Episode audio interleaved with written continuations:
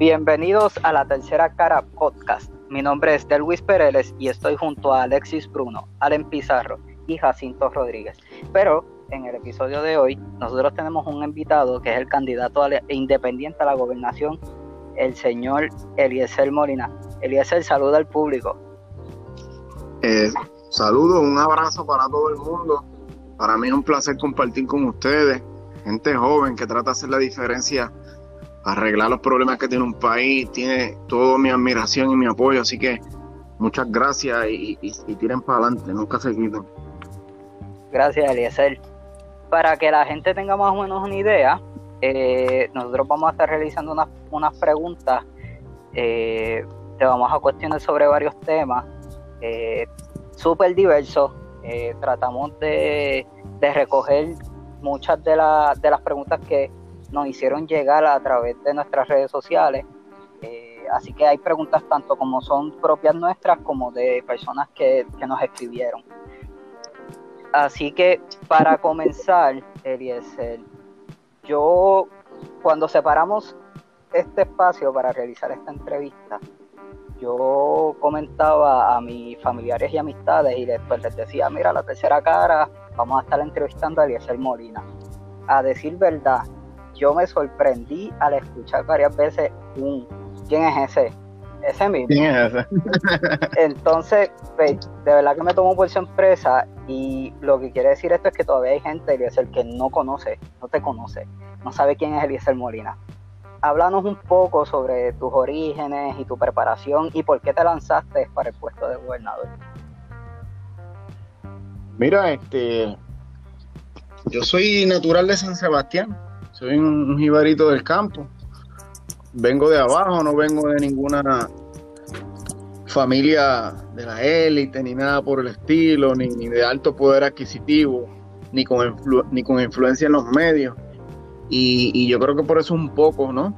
Eh, hace que el desconocimiento pues sea amplio, pero eso poco a poco lo estamos rompiendo. Mi página ya llega a 3 millones eh, el, el, People Reach mensual y nadie, ninguno de los candidatos a la gobernación está en esos números, quiere decir que vamos bien.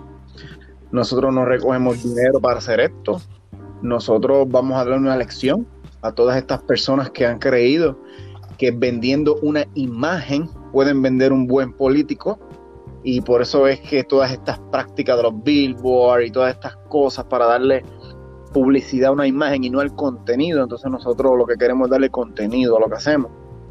Eh, soy graduado de Ingeniería Civil, también estudié Economics, me desempeño también como agricultor, tengo una, hacienda de café en el municipio de Maricao. Y la, injusticia social me choca cada vez que uno pues en su vida realizaba sus proyectos y tú veías que los demás alrededor tuyo pues no se sentían bien, muchos emigran, otros pierden su empleo, algunos se suicidan y cuando tú empiezas a ver todo ese panorama que gira alrededor de tu entorno, pues uno decide dar un paso hacia el frente y enfrentar todo un sistema corrupto que trata de simplemente acabar con los puertorriqueños porque no nos quieren, no nos quieren aquí. Pero como nosotros somos puertorriqueños primero que cualquier otra cosa, pues vamos a dar la pelea por esto y, y luchamos mucho por los recursos naturales. Entendemos que la felicidad del ser humano se encuentra ahí que no todo puede ser la acumulación y la acumulación y la acumulación de capital si tú no aprendes a amar a tu isla. Y no pertenecemos a ningún partido político por lo mismo, no nos debemos a ninguna estructura político partidista y creemos que el libre albedrío es lo que debe reinar en la política porque cuando la política es bien aplicada redunda en, un beneficio social para todo el mundo, pero cuando la politiquería arropa las instituciones gubernamentales, entonces tenemos el desastre que estamos viviendo hoy día. Y nada. Excelente, Elías. Ah, no, que, le iba a decir que, por esas mismas cosas que usted nos, está diciendo, este, él, es porque eh, sabemos que usted ha hecho ruido y sí se ha dado a conocer, a pesar de que en años de elecciones eh, vemos la hegemonía partidista siempre haciendo ruido, esto es la manera más literal, entonces todas las mañanas haciendo campaña con bocinas por las comunidades, y hemos, hemos observado que usted lo, lo ha hecho eh, diferente eh, eh, a través de múltiples medios. eh, incluyendo sus redes sociales. Este, en relación a eso, hemos observado que usted ha insistido en la economía de producción como acción principal del país. Como sabemos, a través de la historia de América Latina, por ejemplo, hemos visto las diferentes acciones que han tomado los pueblos para defender a su país, reformas sociales, económicas, incluso a veces recurriendo a cosas como levantamientos armados, que son movimientos populares, revolución, entre otras acciones. Eh, todas con sus distintas metas y estrategias acogidas a sus respectivos tiempos. Ahora le pregunto, ¿por, qué usted propone que en Puerto Rico la acción indicada a darse es primordialmente la económica? Porque la estabilidad económica es lo que garantiza la estabilidad emocional y el desarrollo humano de los pueblos. Nosotros vamos a fracasar en cualquiera de las decisiones políticas que, como pueblo seleccionemos si nosotros no tenemos una capacidad de producción. Si nosotros estamos sumergidos en la dependencia, no nos salva nadie. Entonces nosotros tenemos que poner a nuestros recursos humanos a producir y poder generar empresas netamente puertorriqueñas. Eso es, eso es necesario porque le da independencia a cada, a cada, a cada ser humano.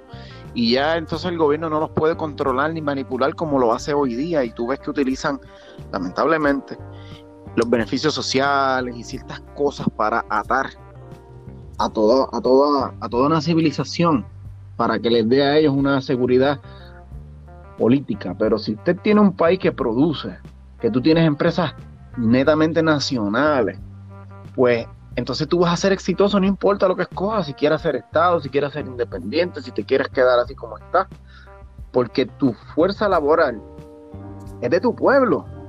Si no, van a terminar todos en una estadística más de la migración.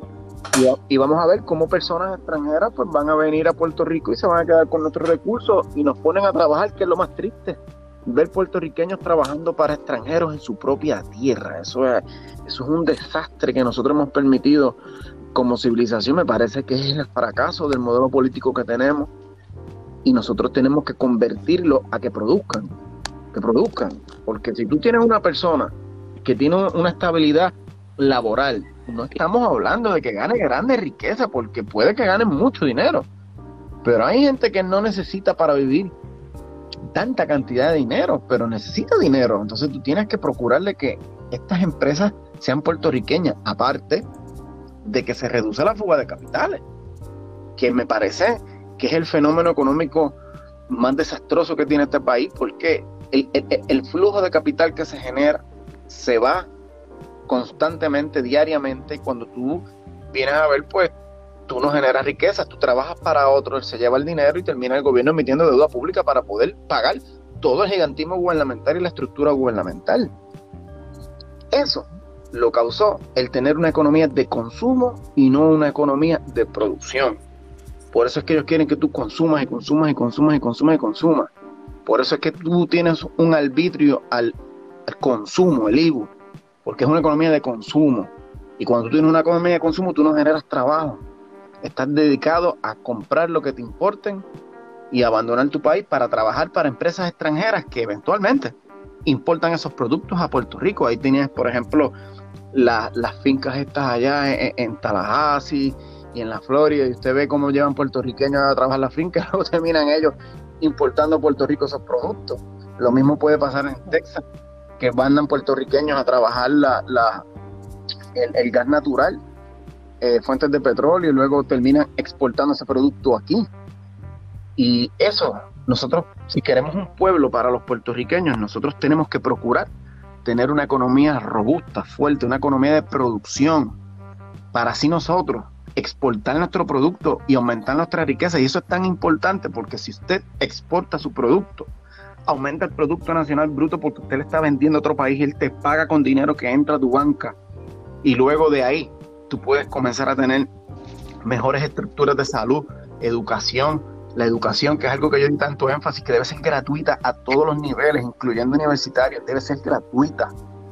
Yo no puedo ver cómo tenemos jóvenes que tienen que emitir un préstamo y luego se gradúan y terminan ya con una deuda, no tienen trabajo y terminan abandonando el país por 20, 30 años y luego vienen a morir aquí. Los que pueden llegar a retirarse aquí, porque muchos nunca vuelven y dejan atrás su familia y sufren y yo no quiero eso, yo no quiero eso nada más para mi gente. Eliezer, Eliezer dale suave, dale suave. estás, ahí, por abajo, ya llegamos a la educación, pero dale suave. Eliezer, antes de llegar a educación, tengo un sector, un sector poblacional que piensa que la pluralidad de los candidatos divide el voto en contra de los, de los partidos y sus propulsores que han abusado del poder. Y esto da la posibilidad de que gane la palma o la pava durante otros cuatro años. Yo lo que pienso es que el mismo pueblo tiene que despertar y optar por otras opciones que no sean esas. Pero muchos piensan que deberías unirte o al partido Movimiento Victoria Ciudadana o retirarte ya que según tus expresiones en redes sociales pues no, no pretende ganar sino educar. Ahora, educar no es algo que sucede de la noche a la mañana. Y yo creo que todo el mundo sabe eso. Y Puerto Rico necesita un cambio inminente, necesita un cambio ya. Hemos visto que has optado por mantener tu candidatura independiente. Pero te pregunto, eh, danos tus razones eh, por las cuales te mantienes determinado. Eh, piensas distinto, eh, piensas que realmente tu, tu, candidatura no, no posibilita eh, la continuación de, gobiernos corruptos o, entiendes que hay un cierto grado de, posibilidades con tu candidatura. Eh, danos tu posición. Es largo. Vamos a ver cómo te las contesto todas en una. Este, mira, si gana La Palma o si gana el PPD, es culpa de los electores que decidan tomar esa decisión. Porque si entonces vamos a hablar de, por ejemplo, de que no queremos que gane La Palma, pues entonces que desista Alessandra Lugaro de correr, que desista Dalmao de correr, que desista César Vázquez, desisto yo, y entonces que gane el PPD. Si entonces decimos, pues vamos a acabar con los dos partidos principales, entonces todos los demás tienen que renunciar para que uno corra. Eso no es democracia. Eso no es democracia. La democracia es presentar ofertas y que las personas los evalúen a todos y que gane el que el pueblo entienda que es el mejor. Que tenemos un pueblo tal vez que tiene una masa crítica que no tiene la capacidad de pensamiento político. Pues para eso es que estamos haciendo todo esto. Lo que dicen que yo dije que yo no quiero ganar las elecciones es un acto irresponsable de personas que están cercanas a Alessandra Lúgaro, que tratan de hacer una campaña para minimizar lo que yo estoy haciendo y cogieron un mensaje y lo sacan de contexto porque ellos pretenden que yo me quite. Y para mí, antes de tú ganar cualquier cosa, tú ganas cuando tú educas a una persona, una persona que tú le puedas transformar su manera de pensar, y que pueda actuar de forma correcta y luego pueda amplificar todo este discurso, pues eso es ganancia. Pero estas personas, su set es de victoria, de, una, de victoria, ¿sabes? De, que ellos creen que la victoria se gana de esa forma, manteniendo un pueblo ignorante. Y yo para eso no me presto. Si ellos entienden que son, que tienen mayores capacidades que yo, pues no hay ningún problema. Van a haber debates, y que el pueblo los evalúe y escoja. Pero sacar un comentario fuera de contexto, como están haciendo estas personas, a mí me da alegría. ¿Sabes por qué? Porque estamos viendo que la fuerza que estamos ejerciendo es tan y tan grande que tienen que poner nuestro nombre en sus plataformas y en sus redes, porque saben que el pueblo se está alineando. Si no fuese así, ni tan siquiera nos mencionaran. Pero mientras nosotros vamos a rescatar nuestras playas, mientras nosotros peleamos por los recursos naturales, mientras nosotros estamos peleando por las comunidades pobres que están abandonadas, mientras nosotros hacemos todo esto, ¿dónde están los demás? ¿Dónde están los demás? Porque es muy fácil decirle al pueblo, yo resuelvo los problemas si eliminamos los rojos y los azules. ¿Y cómo es eso? ¿Y cuál es tu modelo económico? ¿Cómo es que tú vas a desarrollar tu producción nacional? ¿Cómo es que tú vas a aumentar tus, tus exportaciones y a reducir tus importaciones? ¿Cómo vas a generar el empleo? ¿Cómo vamos a desarrollar nuestra infraestructura? ¿Cómo lo vamos a hacer? Ninguno de ellos lo está diciendo. Ninguno. Nosotros, en cambio, sí lo estamos haciendo. Y vamos detrás de donde ponemos la palabra, no nos quedamos detrás de una computadora en Facebook hablándole a la gente, ni poniéndonos trajes caros, ni maquillándonos, ni nada de ese faranduleo. Nosotros vamos donde hay que ir. Y eso es la diferencia. Así que quien diga que yo lo que lo hago, no lo hago por ganar, pues está equivocado. Está equivocado. Lo que pasa es que ellos creen que porque tal vez la probabilidad no esté del lado nuestro, entonces yo soy un egoísta. La probabilidad tampoco está del lado de ellos, pues que renuncien también. Ellos podrían decir, ah, que si Manuel Sidre lo que hizo fue dividir los votos. Mire, mi hermano, si usted suma los votos de Manuel Sidre, los del Lúgaro, los del PIB y los del PPT, suman el 19% del resultado de las pasadas elecciones, que no llega ni a la mitad de lo que sacó Ricardo Rosselló. Así que ninguno de los que perdió las elecciones pasadas perdió, porque el otro le restó votos. En todo caso, eso pudiese decirlo David Bernier, pero tú no podrías pensar de que todos los que votaron iban a votar por él.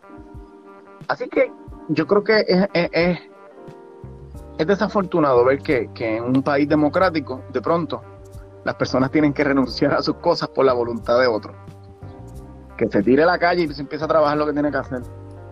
Que están bonitos los, los, trajes lindos y la ropa linda, que se enrollen las mangas y que se pongan y que se quiten los tacos y que se vayan a trabajar con la gente para que vean las condiciones que viven los demás. Pero es que esta élite que nosotros tenemos tan engriada, cree que tiene la capacidad de resolver todos los problemas cuando uno conoce la necesidad. Sí. Ahí está la diferencia entre ambos. Pues Eliezer, eh, ¿verdad? Puerto Rico tiene un problema colonial desde, ¿verdad? Desde, su inicio, desde el inicio de su historia, que ha impedido pues, su un desarrollo no pleno de su, de su economía y también de su identidad, que hay un problema de identidad bien grave este, entre nosotros los puertorriqueños. ¿Cuál es tu posición ideológica en cuanto a la Lo primero es que para, para tú transformar tu estatus político tienes que entender que es el Congreso quien tiene el poder. Aquí pueden hacer 500 plebiscitos. Tú puedes ganar con todo el sistema estructural del gobierno, que ya ha pasado en las, en las pasadas dos elecciones y tuvieron este plebiscitos y ganaron sus comisionados residentes y toda esa vaina. Y mira cómo los problemas no es que continúan, es que se agravan. Así que el problema quien lo tiene somos nosotros, pero el poder es el Congreso. Por eso es que yo insisto en que nosotros tenemos que desarrollar nuestra industria nacional, porque esto es un modelo económico, que nadie se llame engaño. Esto es un modelo económico donde Estados Unidos invierte un dinero, y recibe otra parte que le hace viable y rentable su negocio. Así que mi pensamiento económico y político es que si nosotros desarrollamos nuestra industria nacional y comenzamos a producir, entonces se reducen las importaciones del producto que trae Estados Unidos de sus inversionistas y luego se le deja de ser rentable a ellos su negocio y el día en que ellos vean reducidas sus ganancias, ese día ellos se van a mover. Pero si nosotros continuamos pensando en que ellos continúan ganando dinero y tú le vas a decir, mira, deja de ganar ese dinero porque yo quiero otra, otro modelo político, pues entonces no entienden lo que es un imperio. El imperio se mueve según sus intereses económicos y políticos. Usted tiene que entrar en ese juego. Tú tienes que simplemente restarle competitividad al modelo político que ellos tienen aquí, propulsando el que las empresas nacionales florezcan. Que cuando el Congreso diga, si ya yo lo que invierto no lo recibo para atrás, algo tengo que hacer en esa isla del Caribe. Y lo van a hacer, no tengo duda. Te pregunto, Alessiel, ¿verdad? Este, continuando esa línea, ¿crees que con una economía, ¿verdad? ¿Crees que se puede dar en Puerto Rico, ¿verdad? Con, siendo una colonia y estando sujeto a las manos del Congreso de los Estados Unidos, ¿crees que se puede dar en Puerto Rico una economía de producción y no de consumo? Que de hecho eso, eso es lo que caracteriza una colonia. Una colonia lo que caracteriza, lo que, ¿verdad? Por lo que se caracteriza es que sirva a los intereses del imperio, que en este caso es el Congreso de los Estados Unidos, y eh, que dependa del mismo. Por eso tenemos las leyes de cabotaje y por eso, pues, este, al final y al cabo, pues dependemos de todas las importaciones que, de allá vienen, que suman más de un 90%. ¿Crees que esa economía de producción sí se puede realizar nosotros siendo una colonia y ¿verdad? sin claro, el estatus político actual. Antes, antes habían grandes empresas puertorriqueñas, antes tú ibas al supermercado, habían productos puertorriqueños. Lo que sucede es que desde que llegó el neoliberalismo, pues entonces se transformó a Puerto Rico para que sea totalmente eh, dependiente del consumo. Aquí en los años 50, 60, ustedes se iban por toda la cordillera y todas esas fincas estaban desarrolladas, se producía de todo, caña, tabaco, eh, café, farináceos, cítricos, había de todo. Luego llega la industrialización, ¿no? Y, y, se transforma entonces el modelo de civilización que se había implementado aquí. Pero nosotros tenemos la capacidad de florecer. Muchas personas me decían eso. Incluso una vez en un debate que yo no sé ni por qué me sentaron a debatir, pero María de Luz de Santiago dijo que la agricultura en Puerto Rico no podía florecer hasta que Puerto Rico fuese independiente, pues yo la invité a que visite mi finca para ver cómo yo lo hice, porque por obra y gracia del Espíritu Santo yo no levanté mi finca. Yo levanté mi finca porque yo hice un análisis económico y entendí la dinámica de producción y del desarrollo de empresas puertorriqueñas y ella parece que al día de hoy no lo ha entendido y es normal y natural porque es un abogado y los abogados pues no entienden esto. Pero, por ejemplo, ¿por qué yo cojo el producto del café? Yo cojo el producto del café porque Estados Unidos no produce café por condiciones climatológicas. Pues Estados Unidos no puede desplazarme por el producto del café, como tampoco podría hacerlo con fruta, porque no tiene la capacidad. Pues entonces, ¿qué nosotros hacemos? Pues vamos a desarrollar industrias que, que por oferta y demanda tengan salida que no venga un producto, por ejemplo, si usted decide hacer crianza de cerdo y utiliza la agricultura porque es donde más marcado se ve, pues tú sabes que el cerdo que tú vas a producir tiene un costo de un 60% superior al que va a competir contigo en la góndola del supermercado que venga de Canadá o de Estados Unidos. Pues tú vas a quebrar. Pero por el contrario, si tú produces café, ni Canadá ni Estados Unidos lo produce, te lo van a comprar. Entonces hay que hacer un análisis de mercado y tú entender cómo es esta dinámica.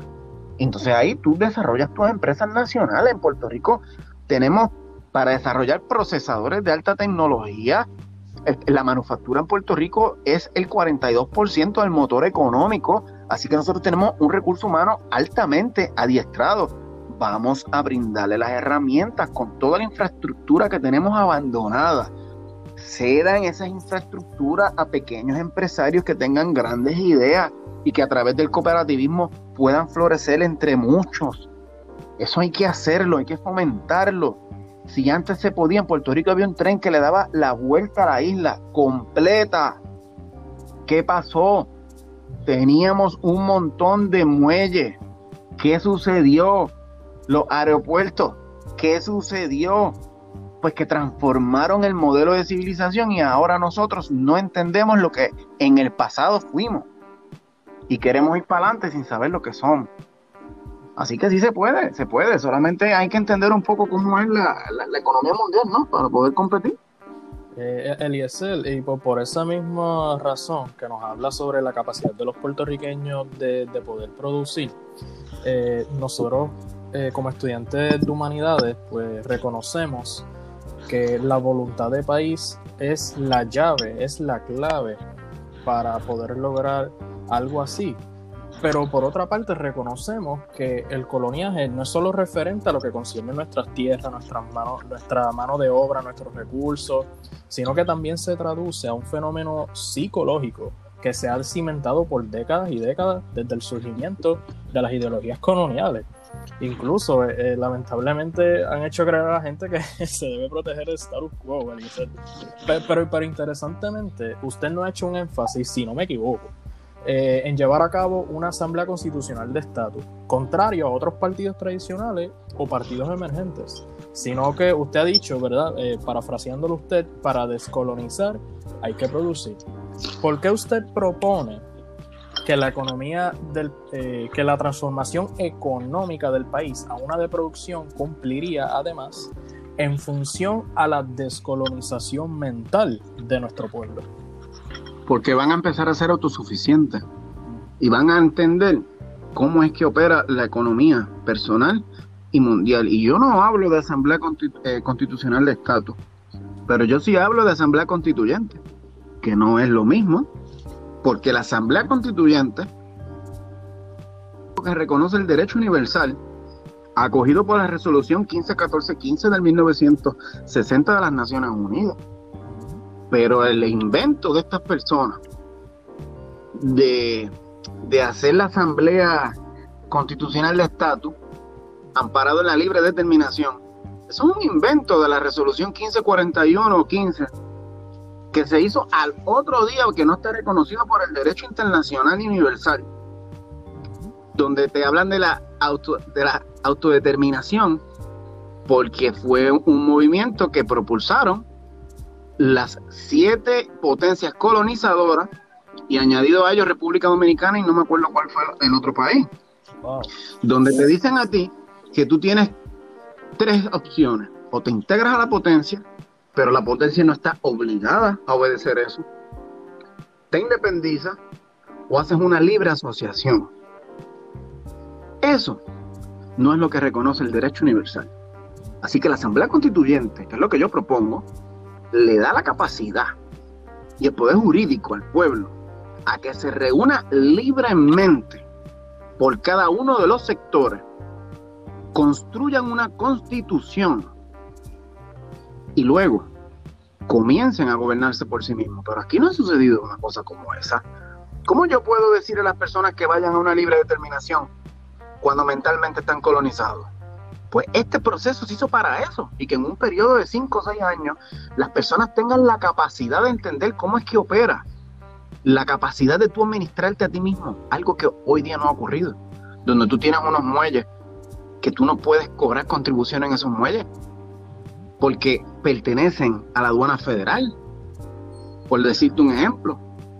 Pero, ¿cómo sería, por el contrario, si tú tienes el poder de la aduana y las contribuciones que se cobran ahí por quien utiliza esos muelles son para el gobierno propio? La cosa va a cambiar. Pero si no lo entendemos, si no lo conocemos, la gente no va a tomar la decisión correcta y más sensata. Por eso es que hay que descolonizar las mentes. Por eso es que hay que comenzar a desarrollar nuestra industria nacional, que ellos vean cuál es la facultad de tú controlar tus recursos y administrar tus recursos.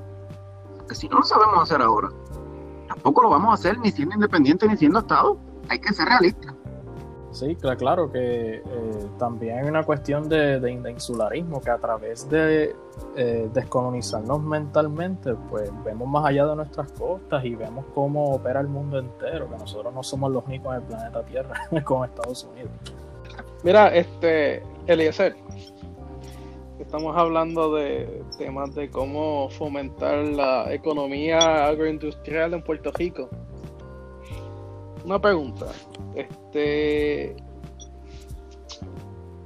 ¿usted tiene ya un plan más o menos formado de cómo usted podría lograr que esto pase? ¿Cómo lograr que nuestras pequeñas industrias tengan ese boost económico para surgir como nuestros suplidores primarios y exportadores?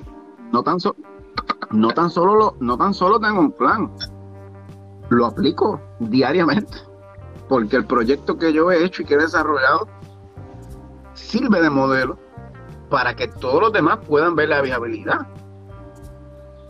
De hecho, una de, las de las bases para yo hacer todo esto con la industria del café fue para que sirviera de ejemplo para muchos también. Y hoy día hemos propulsado el desarrollo de nuevas empresas a estos fines. Así que lo tenemos y conocemos a cabalidad cómo es que esto opera y cómo trabaja. Y lo vamos a lograr. El que crea que no lo vamos a lograr, pues es porque no lo entiende. Pero en la medida en que desarrollamos más empresas y cada vez más y cada vez más, pues estamos ganando la pelea.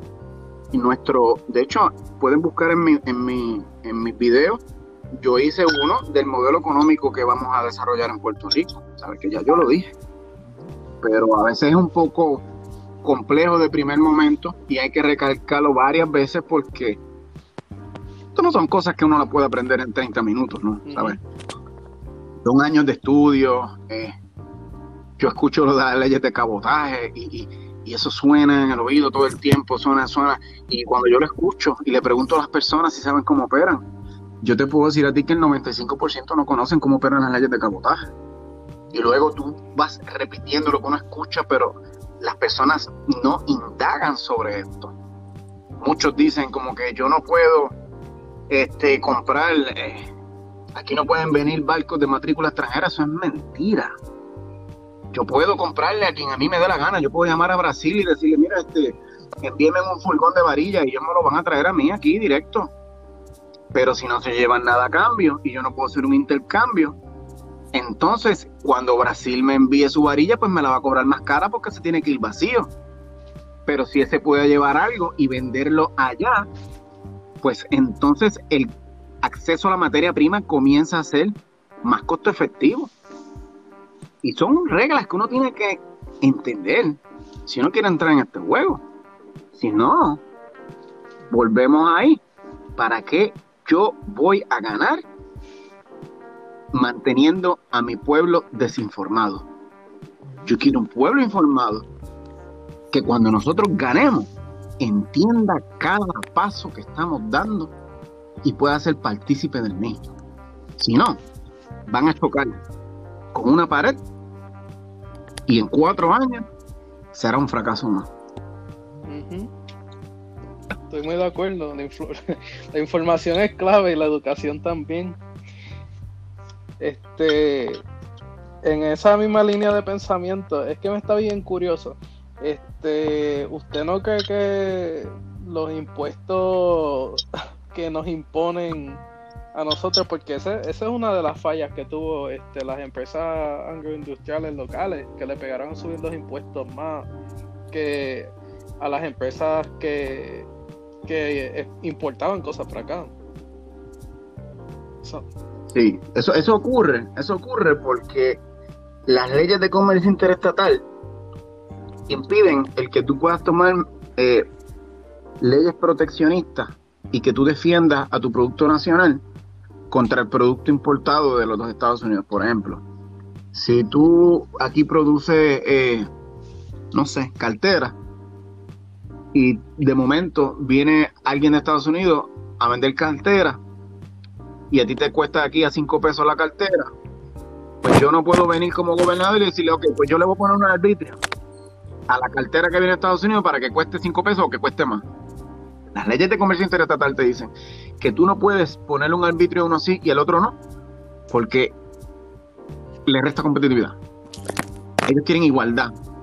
Y así es que han logrado importar unos productos mucho más baratos a Puerto Rico y que nosotros no podamos ponerle un impuesto a ellos para que el precio sea equivalente al nuestro. Por eso es mi insistencia en exportar el producto.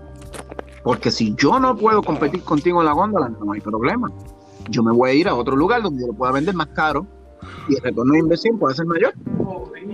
¿Cómo? También puedo dar unos créditos contributivos a las empresas que utilizan productos puertorriqueños y con ese crédito, entonces comenzamos a darle competitividad a nuestro producto. Ahora bien, el cambiando el tema un poquito, mira, este, yo sé que tú eres un defensor ambiental de pura cepa. y aquí, pues, en Puerto Rico, pues a lo largo de la historia ha tenido un problema muy latente en cuanto a eso. La venta, el descuido, el mal uso de nuestros recursos naturales, específicamente las playas. este, muchos de estos problemas, la gran mayoría vienen a raíz de la mala administración gubernamental, la ambigüedad de las leyes y pues uno en específico que es la, las leyes que corresponden a la zona marítimo terrestre eh, y tomando en casos recientes cosas como lo que sucede lo que estaba sucediendo con Playuela Mar Chiquita y las zonas que están descuidadas por el fideicomiso como lo que es este la central que hay por, por Vega Baja ¿Qué medidas tomaría usted para regular los locales y las empresas que se han apropiado de dichos espacios en la zona marítimo terrestre? ¿Y cómo evitaría usted que se siga propagando este fenómeno de invasión y compraventa de uno de nuestros tesoros naturales? lo primero que vamos a hacer es que vamos a eliminar la posibilidad de tú hacer un cambio de zonificación en la zona marítimo terrestre, porque hoy día hacen algo que se llama un deslinde, que es una autorización que le da el secretario de Recursos Naturales para que se le cambie la zonificación y tú puedas construir en las zonas costeras, eh, eh, impactando el alcance de no tan solo la marejada, sino el depósito de arena. Y eso es una aberración. Y te lo está diciendo una persona que es graduada de ingeniería civil, porque hay muchos que le dicen, ah, que se ponen al desarrollo, que se ponen al progreso, entonces ¿cómo vamos a echar para adelante? Negativo. Lo que pasa es que tú tienes que desarrollar tu ciudad en armonía con el medio ambiente.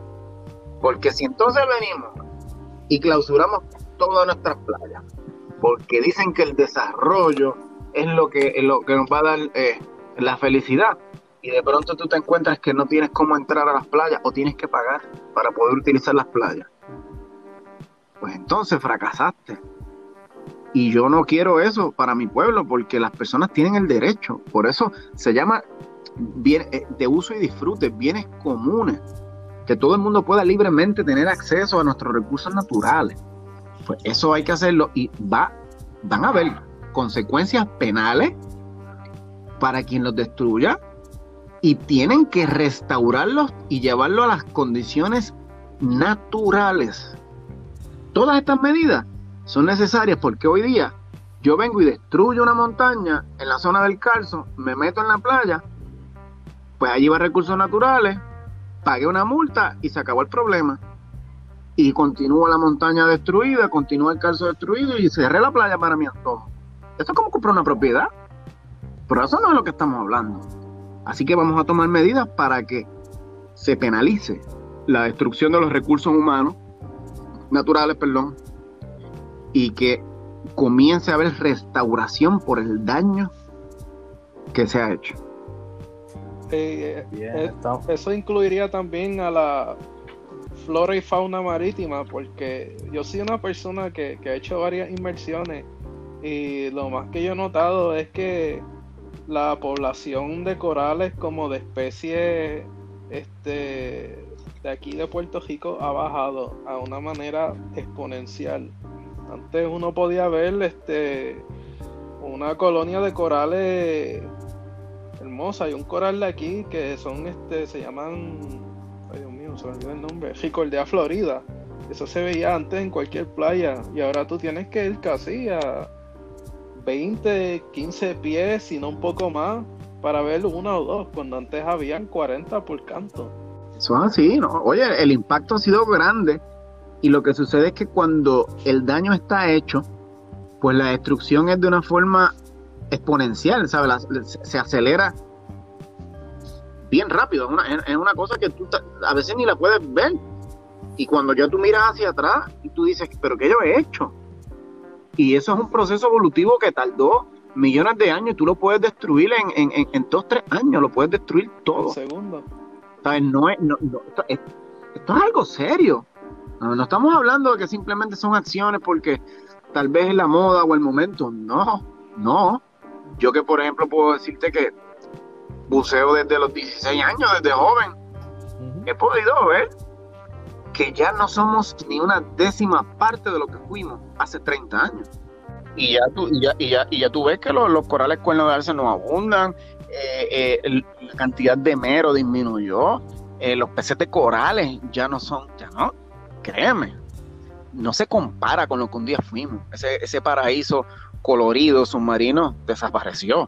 Ahora hay simplemente hay piedras ahí esperando a, a, ver cómo muere toda su, su, ¿verdad? Su, su entorno.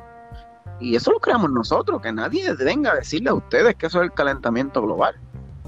Fueron nuestras acciones lo que causaron eso. Ese es el efecto del modelo de civilización que nosotros cogimos. Muy bien, Eliezer. Eh, hablando de esto de privatización de recursos naturales, vamos a otros recursos. Eh, hemos visto cómo continúan las intenciones de privatizar los activos más importantes de nuestro país, como ya lo hicieron con la telefónica.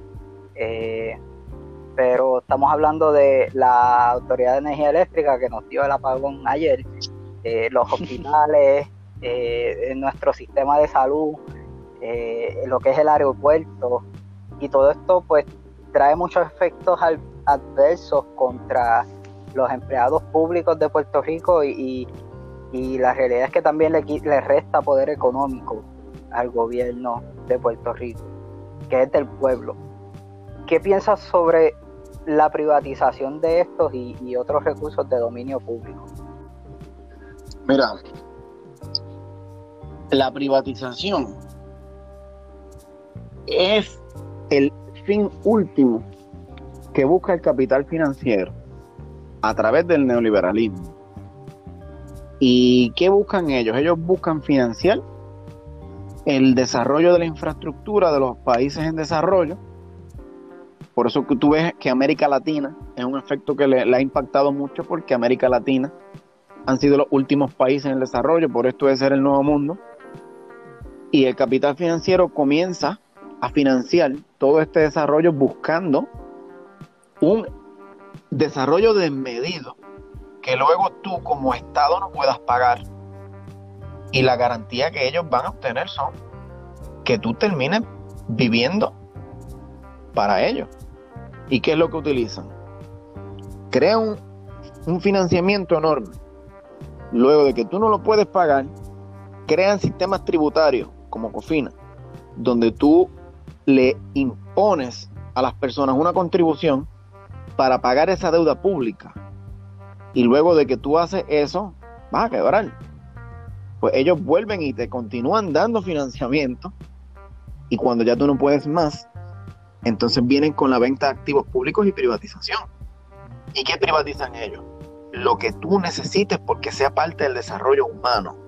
Y ahí es que buscan la educación, la salud, la vivienda, la comunicación, sea eh, eh, eh, vial o sea por sonido, porque como son elementos básicos y fundamentales que tú necesitas para poder vivir, vas a ser un cliente de ellos a perpetuidad. ¿Por qué no privatizan el tren urbano? Ah, porque, porque no deja dinero. Pero van y privatizan la autoridad de energía eléctrica. Ah, porque se deja dinero.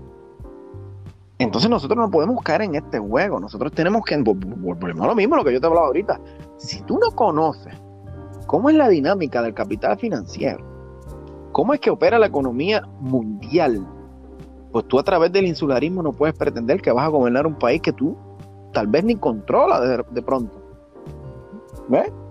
Es algo complejo, pero yo no auspicio eso, por eso yo creo que lo que son los elementos fundamentales que te llevan al desarrollo humano tienen que estar en las manos del gobierno, porque el capital privado no mezcla con beneficio social. El que le diga a usted eso, pues el, el capital privado va a buscar aumentar siempre su ganancia capital. Pero el beneficio social, el fin último, es el buen vivir del ser humano. Y ahí no hay dinero que valga. ¿Qué cuesta? Pues claro que cuesta. ¿Que hay que pagarlo? Pues claro que hay que pagarlo. ¿Y cómo lo pagamos? Desarrollando una economía de producción. Porque si seguimos con una economía de consumo, tú no generas dinero. Y terminas en el endeudamiento público. Muy bien, hablando de eso, eh, de de cómo nosotros tenemos una deuda eh, que se hizo pública eh, sin una auditoría forense y ciudadana de la deuda pública e, e ilegal de nuestro país, mm, no vemos nos vemos imposibilitados de proteger nuestra, nuestras instituciones públicas y, y de recortes presupuestarios. ¿Usted favoreció o no la auditoría ciudadana?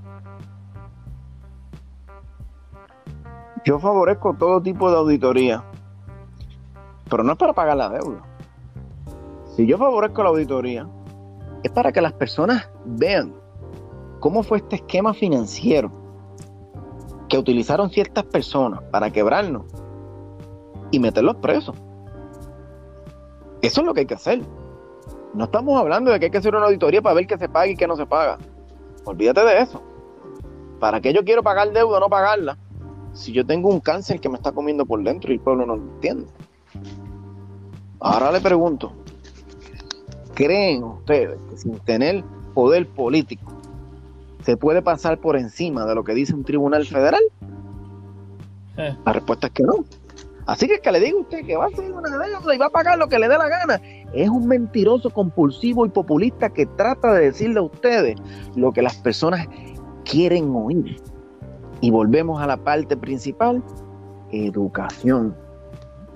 Claro, y, y sí, ¿verdad? Y cabe mencionar que la Junta de Control Fiscal ha sido pieza clave para la destrucción de nuestras instituciones más importantes, amenazando el retiro de los empleados públicos, implementando medidas de austeridad contra la UPR y defendiendo el pago de una deuda pública que aún no se, no se ha auditado. Y yo creo que Allen, que estaba teniendo problemas de conexión, se reincorporó. Yo creo que él tiene una pregunta para usted re- re- respecto a eso.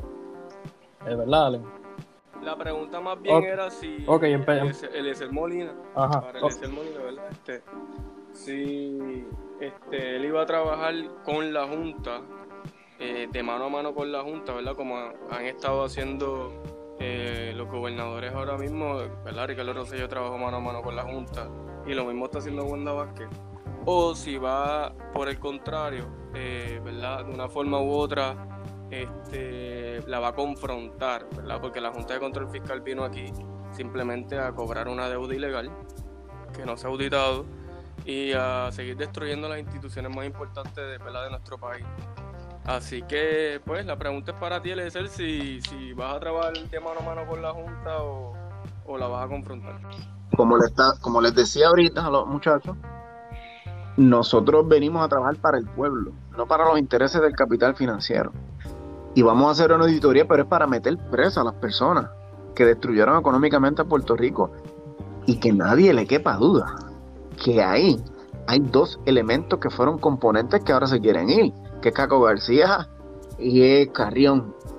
Tercero, esas personas, la gente tiene que entender por qué se sentaron ahí y le dieron garantías a unos buitres que compraron los bonos en el mercado secundario a 15 y 20 centavos el dólar y se los dieron con garantías de 91 centavos el dólar.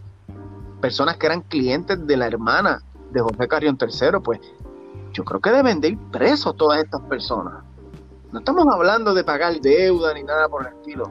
Estamos hablando de que hay que hacer una auditoría para meter preso a todas estas personas porque son unos corruptos financieros. Y la Junta de Control Fiscal, yo no siento ni respeto, ni tan siquiera para mí es relevante ese organismo. De que lo vamos a combatir, que no quepa duda de eso. Claro que sí, es, sumamente necesario porque yo recuerdo que aquí mis colegas y yo, cuando estábamos tomando un curso de filosofía pues, eh, puertorriqueña, eh, estábamos hablando precisamente de la ley promesa. Y, y su plan no puede seguir siendo ejecutado porque a, a lo que todo eh, redunda es en la posesión completa de nuestro país para convertirla en, en un territorio, no es solamente en una economía, un territorio de servicio para los intereses de, de unos pocos y eso no puede ser así. Sí, el capital financiero. Tiene nombre y apellido, se llama capital financiero. Las mismas personas que controlan el Banco Mundial, las mismas personas que desarrollaron el Doing Business, las mismas personas que invirtieron aquí en Puerto Rico y ahora llegan con un paraíso fiscal que no pagan contribuciones, las mismas personas que buscaron que se- simplemente se le destruyeran los derechos laborales que habían ganado nuestros trabajadores, las mismas personas que perseguían la eliminación de la ley 80, las mismas personas que desean tener empleados a medio tiempo sin garantías patronales para ellos economizarse una gran parte del dinero que tiene que ir al recurso humano. Y son criminales financieros, ellos saben muy bien lo que hacen. Y nosotros tenemos que entender cómo es que operan, quiénes son, para poder combatirlos. Sin Y los vamos a combatir, sin duda alguna. cuesta lo que cuesta. Y eh, Eliezer, ahora quiero eh, centrarme en lo que es la educación en las escuelas, porque todos aquí hemos tenido la oportunidad de escucharla hablar, hablar sobre sus propuestas para la transformación de la educación pública. Una de esas propuestas dice usted que es el cambio del método de evaluación, donde se eliminarían los exámenes y se evaluarían a los estudiantes de acuerdo a sus, a sus capacidades y diferentes inteligencias, ya sea en el campo deportivo, en el artístico, científico, etc. Sin embargo, aunque eso es una idea que yo puedo compartir, reconozco que todas las disciplinas, pero todas, son componentes esenciales para la formación humana. Porque aunque el estudiante sea, digamos, deportista, por ejemplo, y se le ayude a enaltecer esa virtud, también considero importante que este estudiante por lo menos sepa resolver ecuaciones básicas, que aprenda sobre elementos claves en la historia de su país, quizás historias de otros países, y que sepa redactar ensayos en su vernáculo o, o hasta en más idiomas sin mucha dificultad. En fin, que ese estudiante se sepa defender en todos los ámbitos mientras desarrolla su talento identificado. Le pregunto, ¿ha usted desarrollado también un método para y evaluar a los estudiantes en esas demás disciplinas que tal vez no sean su fuerte o su virtud. Claro, incluyendo finanzas, porque si yo no los enseño a trabajar su finanzas, de nada vale que su desempeño sea bueno y luego terminen quebrados, ¿no? En ningún momento, en ningún momento he propuesto de que se eliminen enseñanzas o destrezas. Lo que propongo es que no se penalice que no se penalice, porque tal vez en alguna, en algún campo, el niño no muestra unas facultades superiores. Eso es un error. Eso es un error y nosotros tenemos que reconocerlo, porque entonces ni la una ni la otra. Porque tal vez esa persona que iba a ser el mejor matemático no llegó a ser el mejor matemático porque yo lo reprobé en historia. Y eso es inaceptable hay que brindarle todas las herramientas y desarrollar sus conocimientos a la mayor facultad posible, pero no penalizarlo. Así que tiene que ir una de la mano con la otra, pero dando énfasis en lo que hace feliz a ese niño. Porque un niño que sea feliz será un adulto feliz. Pero si yo desde niño le troncho la vida, cuando crezca, lo primero que voy a lograr es una deserción escolar. Que lo que tenemos como deserción escolar es un problema serio, serio de verdad. Y yo creo que los culpables hemos sido nosotros con nuestro modelo de educación, porque los penaliza. No les brinda esa facultad. Así que va una de la mano con la otra, no van a haber laguna. Sí, yo, yo, yo concuerdo mucho con eso eh, y agradezco que ¿verdad? a través de nuestro programa haya aclarado eh, ese aspecto eh, porque eh, estoy de acuerdo con que el deportista o el científico tiene, tiene que abarcar el área del empresarismo para que esta, este estudiante tenga la capacidad de, emprender, porque sin, sin, finanzas no se puede emprender en muchas áreas. También hay que instruirlos en cosas que que, tal vez intentan consolidar en, en, algunas clases como economía doméstica, pero a lo mejor requieren eh, sus cursos especializados, digamos nutrición, el lenguaje de señas o muchas otras cosas que tal vez una vez estuvieron disponibles en el sistema público de educación, pero pues, ya, ya no los hay. Si siguen consolidando, consolidando y, y, se pierde mucha información que ese estudiante puede, puede adquirir y puede, y puede practicar, puede desarrollar. ¿No sí? Eso es así. Quería ser sobre, sobre, sobre eso que nos estuviste compartiendo. Yo he podido escuchar a veces eh, que has comentado sobre pues ciertas destrezas en específico que, entiendes que debería tener una persona que se gradúa de cuarto año. ¿Cuáles de las destrezas que tú has compartido previamente eh, tú entiendes que deba tener una persona que se gradúa de cuarto año que en el día de hoy los puertorriqueños que se gradúan de cuarto año del sistema de educación no las tienen. Y, tú entiendes que deberían tener. Finanza. Finanza. Lo que son las finanzas, la economía, la historia, son elementos fundamentales que nosotros necesitamos reforzar. Nosotros nos enseñan una historia que es la nuestra entonces luego tú vas creciendo y no conoces tu pasado y no sabes dónde estás parado. Yo no veo cursos de economía y de finanzas. Y luego cuando tú terminas, terminas haciendo un resumen, un plan de negocio. Yo no he visto a nadie que salga y me diga, a mí me entrenaron para hacer un plan de negocio. Todas estas cosas van a ayudar a que ese niño se integre a la sociedad porque es agresivo. Es agresiva el que le diga que la vida es color de rosa y yo terminé un grado académico y me va a ir bestial porque simplemente me gradué. Eso es mentira. Vas a salir a un mundo laboral agresivo, de competencia, donde muchas veces no impera ni la buena voluntad del individuo ni, ni el currículo académico. Va a ser la pala política que pueda tener esta persona y así será premiado. Y verás muchos que son inteligentes y terminarán fuera del país. Como vas a ver, que te vas a graduar con muchos que tal vez terminaron con cuatro puntos.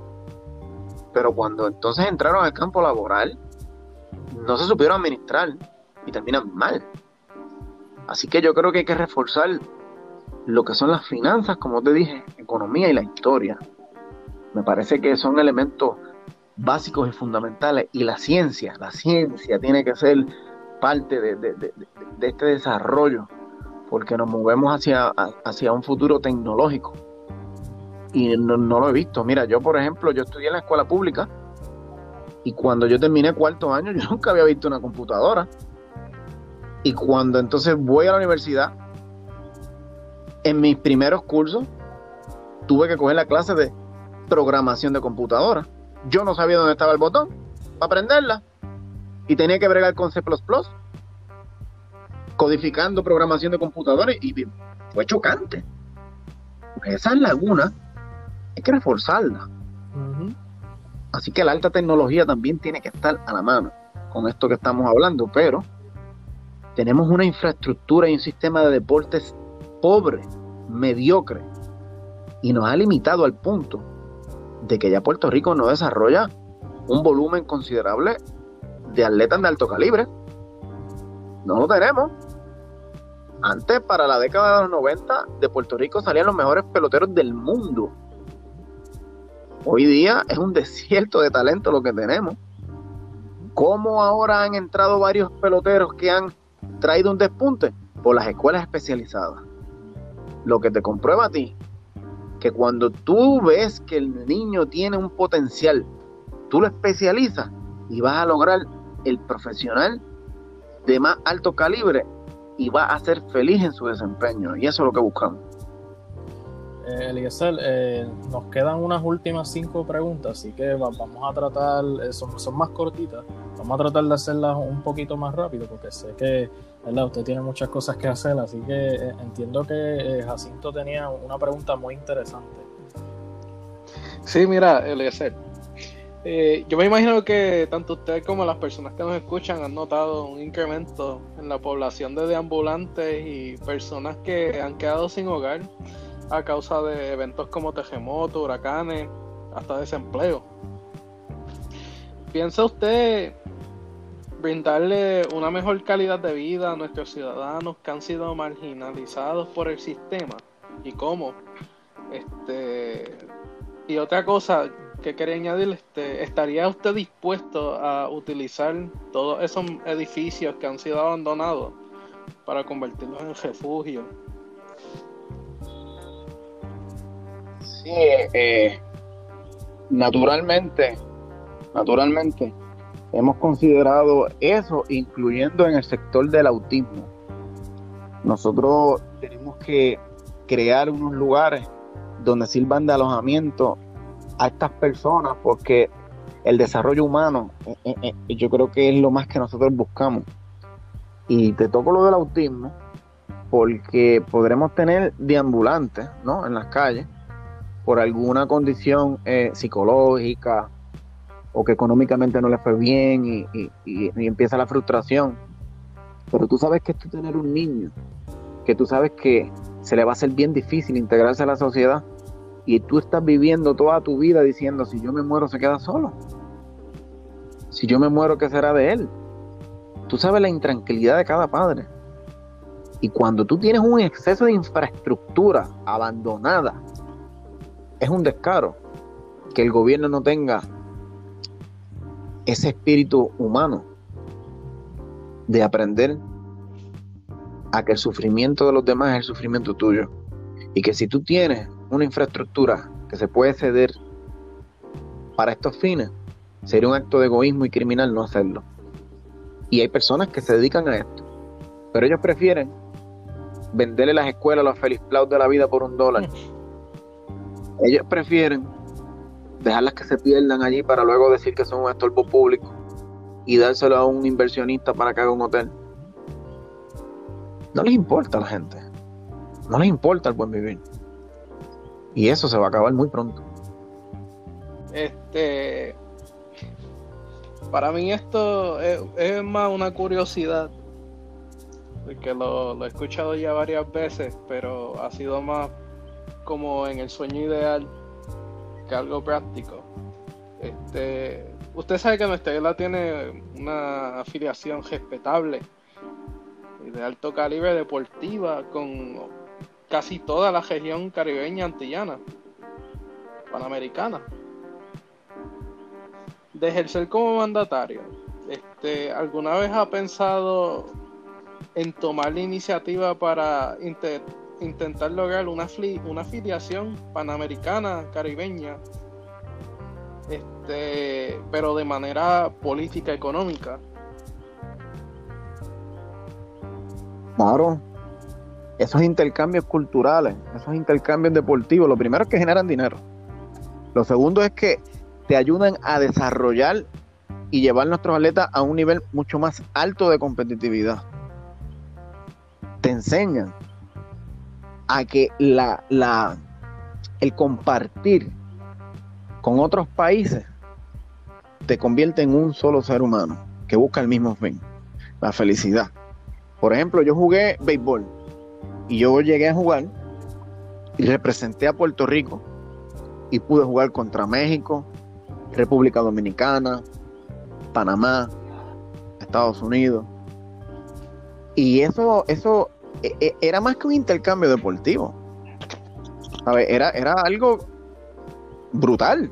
Que tú estás simplemente compartiendo con personas de otro país, tú los escuchas hablar distinto, tú aprendes a que no estás solo en el mundo, pero hace que, que, tu, que tu esfuerzo sea mayor. Porque tú quieres representar a tu país. Tú dices, yo no voy a hacer el ridículo, porque es el nombre de mi país lo que está en juego. Así que desarrolla amor patrio. Y eso es bien importante y lo podemos alcanzar con los deportes. Es más, ahí tú tienes el Rubio. ¿Quién le habló a usted de estadidad? ¿Quién le dijo a usted de estadidad? Lo primero que hicieron fue pintarse el pelo rubio. Y olvídate, porque vamos contra Estados Unidos y yo voy a Puerto Rico. Ahí está. Eso se logra con los deportes, porque le da sentido a tu vida y a tu país. Y tú te, tú te sientes como un abanderado, aunque no, aunque, aunque no estés en, primera fila, tú sabes que hay un pueblo detrás mirando. Pero hay que integrarlo, o sea, nosotros tenemos que integrarlo. Antes, como te dije, las pequeñas ligas se integraban, ahora están al garete. Y eso tú lo puedes hacer con todos los deportes, tienes que hacerlo con todos los deportes, llevarlos a competir en otros lugares, en otros ambientes, que por ejemplo de pronto vamos a ir a jugar a México, y como México es un lugar mucho más elevado, los niveles de oxígeno sean distintos, tú necesitas que tus deportistas alcancen ese, ese rendimiento porque las condiciones atmosféricas van a cambiar. Pero si tú nunca los llevas a que experimenten todos estos escenarios distintos, salen de aquí, son unos macalados. Y en el mejor sentido de la palabra, ¿sabes? No me vayan a pensar que los estoy ofendiendo. Me refiero a que de momento tú dices, bueno, mira, ahí tienes el boxeo. Cuando tú tienes un boxeador mexicano, por más que tú le des, van para adelante y tienes un problema si le das, porque se enfocó y están peleando 12 rounds y no se cansan. Y tú ves que el boricua empieza llevándose el mundo. Ahí tienes a Felipe Berlejo. Y te coge el primer round, el segundo, el tercero, y tú dices, ¡eh, diablo! ¡Qué rapidez, qué movimiento! En el sexto round no tiene aire. En el séptimo está noqueado. Y tú dices, ¿por qué pasa esto? Porque mientras el mexicano está corriendo a 8000 pies de altura, el boricua está en la playa, lleno de oxígeno y esos pulmones no se abren así, entonces el rendimiento cambia, ¿ves? Que son muchos factores, son múltiples factores. Sí, totalmente de acuerdo, y nosotros aquí, pues, en la tercera cara, eh, compartimos el pensar de que este mismo tipo de, afiliación que, que se da a nivel deportivo se debe dar a un nivel político y a un nivel económico. Eh, nosotros pensamos también que, bueno, por lo menos yo, yo, en esta, en esta sí pienso yo que, cultural y del que nosotros debemos crear, eh, debemos inventar lo que es la economía caribeña, porque eso, mm, mm, si está, nosotros puertorriqueños no participamos de ella. Eh, y nosotros pues te lo, te lo comentamos para que para que lo tengas en perspectiva. Eh, Alessi, pues entonces tú tenías una pregunta más, si no me equivoco. Eh, bueno, yo entiendo que nos quedan tres preguntas más para nuestro invitado, así que, eh, que quiero preguntarle, Diesel, o, más bien para la audiencia, ¿usted podría ofrecernos una, una sinopsis, algo bien breve, de al, menos algunas de esas tareas iniciales que asumiría de ganar la gobernación? Algunas tareas iniciales. Pues mira, tan pronto ganemos la gobernación, lo primero que vamos a hacer es un análisis financiero de ingresos y gastos de todos nuestros recursos, porque yo no creo en las estadísticas del gobierno. Eso es lo primero. Y luego de que sepamos dónde estamos parados, de ahí en adelante, vamos a coger los incentivos industriales que se han otorgado por generaciones a un sector reducido que cree que tiene el control de este país y vamos a empezar a hacer justicia social con el más necesitado. Y que no vengan a decirle eso es socialismo, eso se llama humanismo. Y esa distribución financiera se tiene que dar. Porque si tú no vienes a trabajar aquí para el pueblo y solamente vienes a trabajar para un sector pequeño, olvídate de eso. Pero nosotros financieramente necesitamos saber dónde estamos parados. Nosotros necesitamos del saque, del saque, propulsar que nuestras empresas pequeñas comiencen a trabajar, desregular este, estos modelos de permisos criminales burocráticos que se han hecho para evitar que el pequeño pueda competir con el grande eso en la primera semana va a pasar. En la primera semana. Porque yo me cansé.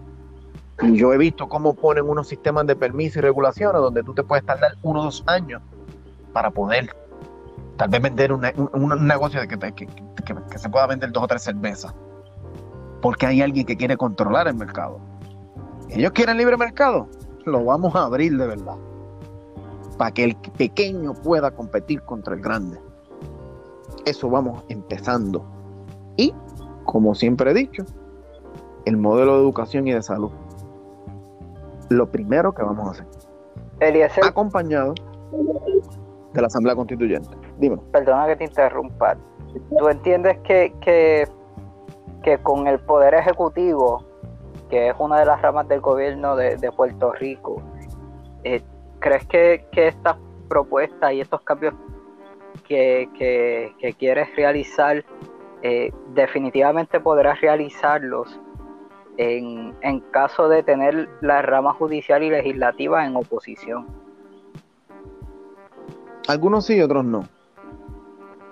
Algunos sí, otros no. Yo no puedo venir a decir que todo se transforma sin legislación. Pues yo no soy ningún pavo real que viene aquí para, para caerle bien a todo el mundo. Yo te tengo que decir la verdad. Pero hay muchos que a nivel administrativo tú los puedes hacer porque quien controla las agencias y corporaciones públicas es el gobernador y para eso tú no necesitas legislación. Ahora mismo a las 7 de la noche ya no se puede vender alcohol hoy. A las 9 tú tienes que estar en tu casa. ¿Algún legislador votó para eso? ¿O lo tomó la, gobernadora de forma unilateral? Pues lo mismo pasa, por ejemplo, en el Departamento de Agricultura. ¿Quién, determina en el Departamento de Agricultura para quién se le va a dar los fondos y cómo se va a distribuir? El secretario de Agricultura. Y no le consulta a la legislatura, porque es una agencia y las agencias tienen libertad operacional. ¿Que hay que hacer el proyecto de ley? Hay que hacer proyecto de ley. Hay que hacerlo. Pero no son todos. Y ahí está la importancia en que la gente vote por candidatura porque si usted vota por un partido político, la hegemonía de esos partidos va a hacer que sea la voluntad del partido lo que se exprese a través de cada legislación y no el libre albedrío. Supongamos que yo gané las elecciones como gobernador y el Senado lo ganó Victoria Ciudadana. y, y los representantes. Entonces tú me vas a decir a mí que yo no puedo presentar un proyecto de ley porque ellos me lo van a colgar. ¿Por qué? Por no ser parte de su partido. ¿O me vas a decir que entonces ellos son distintos a los populares y los PNP y si la van a aprobar? ¿Qué me van a decir? Eso no está en mi agenda urgente. Pero si tú seleccionas personas de distintos partidos y rompes con ese control partidista, las cosas entonces van a ser distintas. Mira, Eliezer, hablando de del sistema legislativo, este, tú, sabes, todos sabemos, estamos aconteciendo en, en estos momentos históricos muchos percances con miembros del sistema legislativo, en la Cámara de Representantes, que han salido muchos paños, trapos sucios, gracias a Dios de toda esta gente haciendo chanchullo. Y este, pues esto es bien contraproducente para la isla ahora mismo, porque esta gente se supone que pues su, oficio sea ayudarle al status quo a mejorar y buscar cómo, cómo podemos progresar en la isla en vez de beneficios públicos, que lamentablemente ellos no lo saben. Pues la pregunta es, este, ¿estaría usted dispuesto? Porque hay algo bien. Eh, aquí hay algo bien clave de por qué se dan todos estos chanchullos. ¿Estaría usted dispuesto a disolver, si pudiese, el sistema bicameral y convertirlo de nuevo en un sistema unicameral?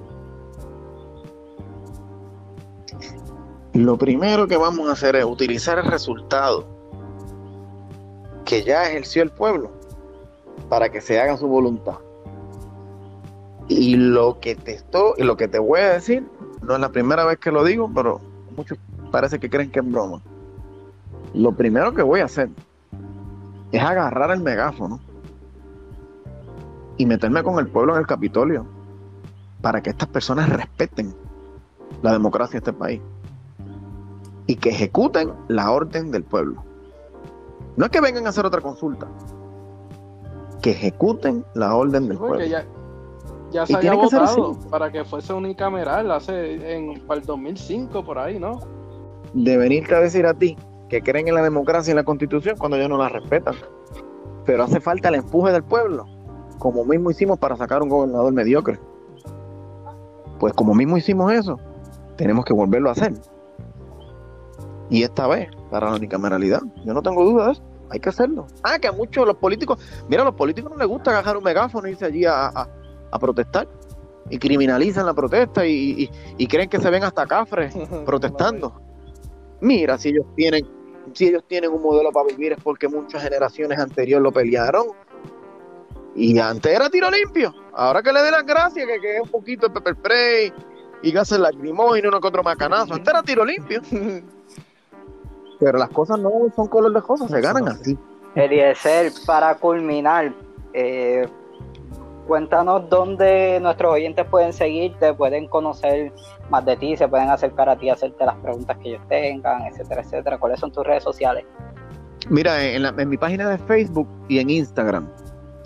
En nuestra página de Facebook es el medio que más utilizamos porque tiene un alcance mayor y allí pueden ver toda nuestras propuestas, cómo las vamos desarrollando y cómo nos movilizamos para distintas actividades que nosotros hacemos, que me parece que más que políticas son sociales, siempre vamos en, busca de, todos estos, destructores eh, sociales y ambientales, ¿no? Y, ahí lo pueden ver, nos pueden seguir a través de Facebook o a través de Instagram. Twitter no me gusta porque eso es lo que es para chisme. ¿Cómo te buscaría ser? Ok. Eliezer Molina. Por Eliezer eh, Ya, pues Eliezer tiene la suya, es un bala de nosotros, entonces. Ah, pues por supuesto que sí. Pero antes de hacer eso, eh, quiero reconocer a nuestro compañero Allen, que tuvo varias dificultades eh, técnicas y no pudo acompañarnos en la mayoría de, este podcast. Así que este, un saludito para ti, Allen. Eh, sabemos que pues estas cosas pasan, especialmente ahora, como dicen por ahí por la calle, en tiempos de tormenta. Pero en, no hay ningún problema, hacemos otra ah, eventualmente. sí, usted, está más que bienvenido para acompañarnos otra vez y se, le hacen, se le hacen más preguntas, sin duda alguna. Eh, pero en cuanto a nuestras redes sociales, para que Eliezer y los que nos están oyendo pues nos puedan seguir, eh, estamos por Twitter, Facebook e Instagram como la tercera cara PR, todo seguidito, todo minúsculo. Así que si tienen dudas acerca de, algún episodio o de, algún espacio en general, pues nos pueden hacer las preguntas. Si tienen propuestas eh, sobre lo que les gustaría oír en el programa, pues nos, hacen llegar. Y, muchas gracias a, a, Eliezer también por sacar de su tiempo y, compartir este espacio con nosotros. Gracias a ustedes por esa iniciativa. De verdad, eh, gracias Eliezer por, por acceder a nosotros eh, y estar disponible para responder nuestras preguntas. Así que ya saben, gente, eh, hemos culminado. Esperemos que nos escuchen para la próxima. Déjenos nuestros, sus comentarios en nuestras redes sociales que los vamos a estar escuchando. Hasta la próxima.